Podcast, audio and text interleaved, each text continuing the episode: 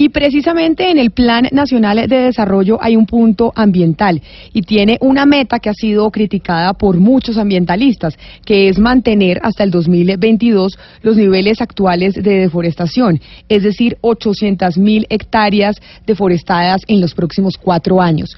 Eso para muchos ambientalistas ha sido pues un horror porque dicen que la meta debería ser mucho, deberíamos, debería el gobierno intentar que se deforestara mucho menos, pero precisamente por eso es que este fin de semana pues eh, se lanzó todo un plan para luchar en contra eh, de la deforestación y está con nosotros el consejero presidencial para la seguridad nacional, el doctor Rafael Guarín. Doctor Guarín, bienvenido, gracias por atendernos. Camila, encantado de saludarla y encantado de saludar a la enorme audiencia de Mañanas Blue. En efecto, eh, Camila, mire, en la política de defensa y, seguridad se ha hecho una transformación estratégica de muy hondas repercusiones hacia el futuro de Colombia. Y es que por primera vez se determina un interés nacional como principal y prevalente. Y ese es el de la protección del agua, la biodiversidad y el medio ambiente, la, la protección de la naturaleza. ¿Por qué el gobierno toma esa decisión? Por dos razones porque nos encontramos en un contexto global de escasez de dichos recursos.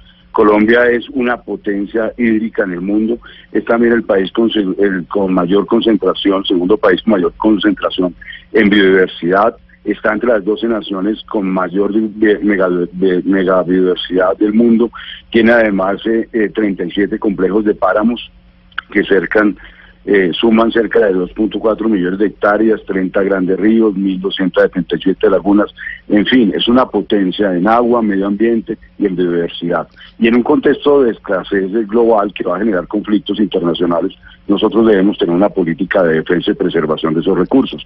Y adicionalmente en el plano interno está ocurriendo una depredación miserable de esas riquezas naturales, como usted lo ha señalado, en, el últimos, eh, en los últimos años ha aumentado dramáticamente el número de hectáreas deforestadas. Ahí tenemos que lograr una respuesta en el plano interno que es frenar eh, esa tendencia creciente que nos llevaría en cuatro o cinco años a tener 400 mil hectáreas en promedio anual, una cosa que los colombianos no podemos aceptar y que necesita una respuesta inmediata. Doctor Guarín, la consecuencia... discúlpeme, lo interrumpo porque le tengo varias preguntas. Usted es el consejero, eh, usted es el consejero presidencial para la seguridad nacional y hablamos de deforestación y hay algunos oyentes que dirán, oiga, pero ¿por qué el de seguridad nacional, el consejero de seguridad nacional, es el que está hablando precisamente de cuál es el plan y la ofensiva para evitar la deforestación?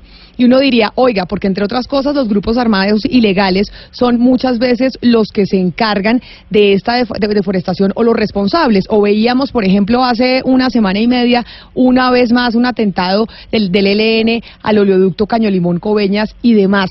¿Cuál es la estrategia específica en términos de orden público para luchar contra esas eh, organizaciones criminales que son, entre otras, usted me corregirá, doctor Guarín, pues el principal actor que está deforestando y que está contaminando? Claro, a las dos preguntas. La primera, porque al declarar el agua, la diversidad del medio ambiente como un interés nacional, lo que está diciendo el gobierno colombiano es que es un estado de prioridad eh, mayor que el que teníamos en el pasado. No hay ningún asunto que tenga mayor importancia hoy en seguridad nacional que la protección de la naturaleza, porque de ello depende, de acuerdo al gobierno, la supervivencia futura de Colombia y su bienestar. Y segundo, eso tiene como consecuencia alinear las políticas exterior colombiana, la política de medio ambiente y por supuesto la política de desarrollo económico y de defensa nacional. En ese último punto, la segunda pregunta que usted me hace, van a haber varias estrategias. La primera es que por primera vez incluyen los parques naturales como un objeto de protección para ser, ser eh, eh, objeto también de despliegue de operativos eh, de policía y de operaciones militares.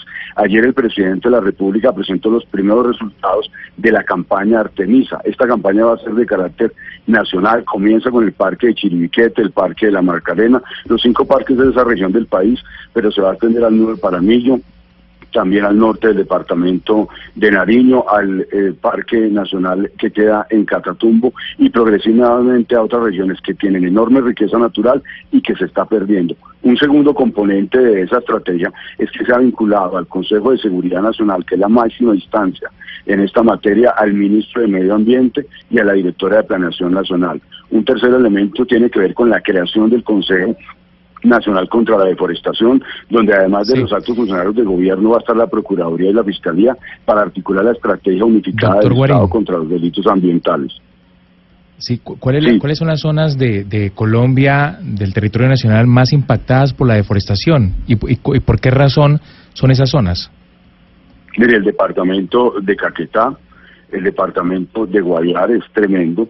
En el caso de Chiribiqueta, ayer estuvimos sobrevolando con el presidente. Una cosa es impactarse con las estadísticas eh, que se presentan en materia de deforestación y además con la riqueza que aparece en los libros de texto y otra cosa observar esa maravilla que tiene Colombia de producción de agua. Ahí hay una deforestación grande por temas relacionados con cultivos de coca, acaparamiento de tierras, empleo de manera ilícita de una actividad legal como es la ganadería y minería y extracción ilícita de minerales en un punto. Si usted va al departamento de Nariño, particularmente a las zonas de resguardo del sur de Nariño, usted lo que va a encontrar es una deforestación de la selva amazónica básicamente por la extensión de cultivos ilícitos. Por eso para Colombia el tema de cultivos, de lucha contra la coca, deja de ser un problema simplemente relacionado con, con las drogas para convertirse en una prioridad, dado que está afectando la seguridad nacional en la medida que destruye el agua, la diversidad y el medio ambiente. Aquí Colombia lo que tiene que hacer es voltear la mirada y eso es lo que estamos haciendo y concentrar esfuerzos en combatir esas organizaciones delincuenciales en la medida en que están afectando este activo estratégico de la nación. Eso nunca se había hecho y hoy es prioridad de las fuerzas militares. Ahí tenemos un desafío muy grande, Camila, porque imagine usted que nuestras fuerzas militares han estado diseñadas, organizadas y entrenadas para enfrentar estructuras armadas tradicionales en el marco de la confrontación en el pasado con las FARC hoy tenemos sí, señor precisamente si, si las fuerzas militares están eh, preparadas, como, como usted lo dice, para,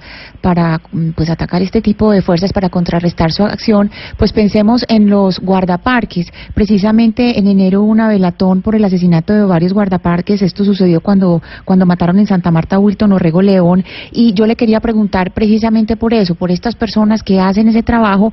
Primero, la, la pregunta va eh, encaminada a las investigaciones, cómo van las investigaciones por estos asesinatos y segundo, si ellos cuidan los bosques, pues cómo los están cuidando a ellos. Sí, mire, eh, los guardaparques y todo el personal de parques nacionales es una tarea que debemos aplaudir.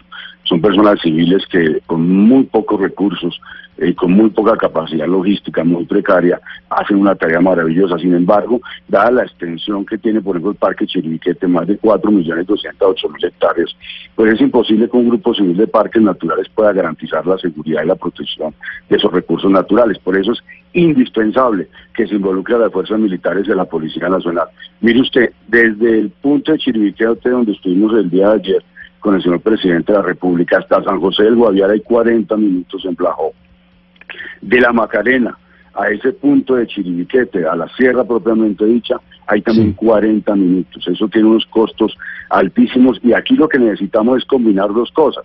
Lo primero, la respuesta rápida, una reacción inmediata que requiere capacidad de movilidad aérea y unidades eh, especializadas para que hagan desembarcos donde están haciendo quemas o tala de árboles o instalando infraestructura física en los parques naturales. Y lo segundo, una tarea muy importante, por eso se asistió ayer con el Fiscal General de la Nación y es capacidad Señor Guari, ¿me podría, ¿me podría decir eh, pertinentemente de, las investigaciones? ¿Me podría decir, por favor, pertinentemente sobre las investigaciones de esos asesinatos? No, en el caso que usted me pregunta, yo le voy a decir, no tengo ni idea. Tengo ni idea de qué habrá ocurrido con esa investigación, no le estoy haciendo seguimiento. Pues no es una tarea, en este caso, de, de, seguridad nacional y por eso no le tengo el detalle, pero con mucho gusto indago y se lo, se lo transmito posteriormente. Doctor Guarni, le pregunto por el tema de la deforestación en el Amazonas. Aquí hace poco en Blue Radio nos ocupamos del tema hace unas semanas y realmente la situación es dramática. ¿De qué manera se logra por parte del gobierno combatir todo lo que está ocurriendo con deforestación en el Amazonas si ustedes consideran que la meta permitida son de 800 mil hectáreas? Es decir, no, puede, no, no se puede bajar esa cifra, digamos, porque 800 mil permitidas y no, y no muchísimo menos, no sé, 400 mil, no sé. Por una razón, eh, eh, y es que el análisis técnico y serio señala que con las capacidades inicialmente proyectadas se podría contener el ritmo de deforestación que a partir de 2015 llegó a 250 mil hectáreas. Si usted me pregunta, y estoy seguro que a todos los colombianos, a nosotros nos parece inaceptable que se eh, tale un solo árbol en nuestros parques naturales. Lo que tenemos que hacer ahora es, si bien se tiene esa meta, comenzar a desarrollar una campaña que nos permita ir mucho más allá. Por eso se van a implementar zonas estratégicas de intervención integral en los parques de Guaviare y Caquetá y por eso se van a tomar medidas en cinco parques naturales en zonas que están siendo muy afectadas por el narcotráfico. Sin embargo, déjeme decirle, nosotros quisiéramos tener mayor capacidad y por eso estamos trabajando con la cooperación internacional, particularmente con la Unión Europea, para tener eh, eh, recursos adicionales que nos permita eh, cubrir esas regiones. Mire, cuatro millones de hectáreas que Chiribiquete implica un esfuerzo operacional enorme implica recursos cuantiosísimos. Nosotros estamos trabajando en esa tarea porque creemos que esto es con operaciones militares y policiales, esto no simplemente con programas de pedagogía, sino es haciendo control efectivo de esos territorios. Doctor Guarín, mire, una última pregunta sobre esto que usted nos está mencionando. Usted es encargado y es el consejero presidencial de la Seguridad Nacional. Y dentro de la Seguridad Nacional está lo que sucede con el, eh, con el ELN y el Ejército de Liberación Nacional. Hemos visto que, pues desde que empezó el gobierno del presidente Iván Duque, están en cierta medida suspendidas y congeladas las negociaciones con el ELN y obviamente eso implicó que inmediatamente empezaran a reciar los ataques por parte de esa guerrilla. La estrategia militarmente va a ser cuál, porque no hay negociación y ya nos ha dicho aquí los voceros del, del gobierno que hasta que el ELN no ceda en las peticiones y exigencias que el gobierno le hace, no habrá negociación. Por ende, uno intuiría que los ataques por parte del ELN seguirán. ¿Cuál es la estrategia de parte del, del, gobierno para contrarrestarlos? Porque además esos ataques van en su mayoría en contra del medio ambiente. Sí, en efecto, el ELN se ha convertido en una ecosía, particularmente en la región del Catatumbo y con los atentados que realiza también el Pacífico nariñense contra el producto trasandino.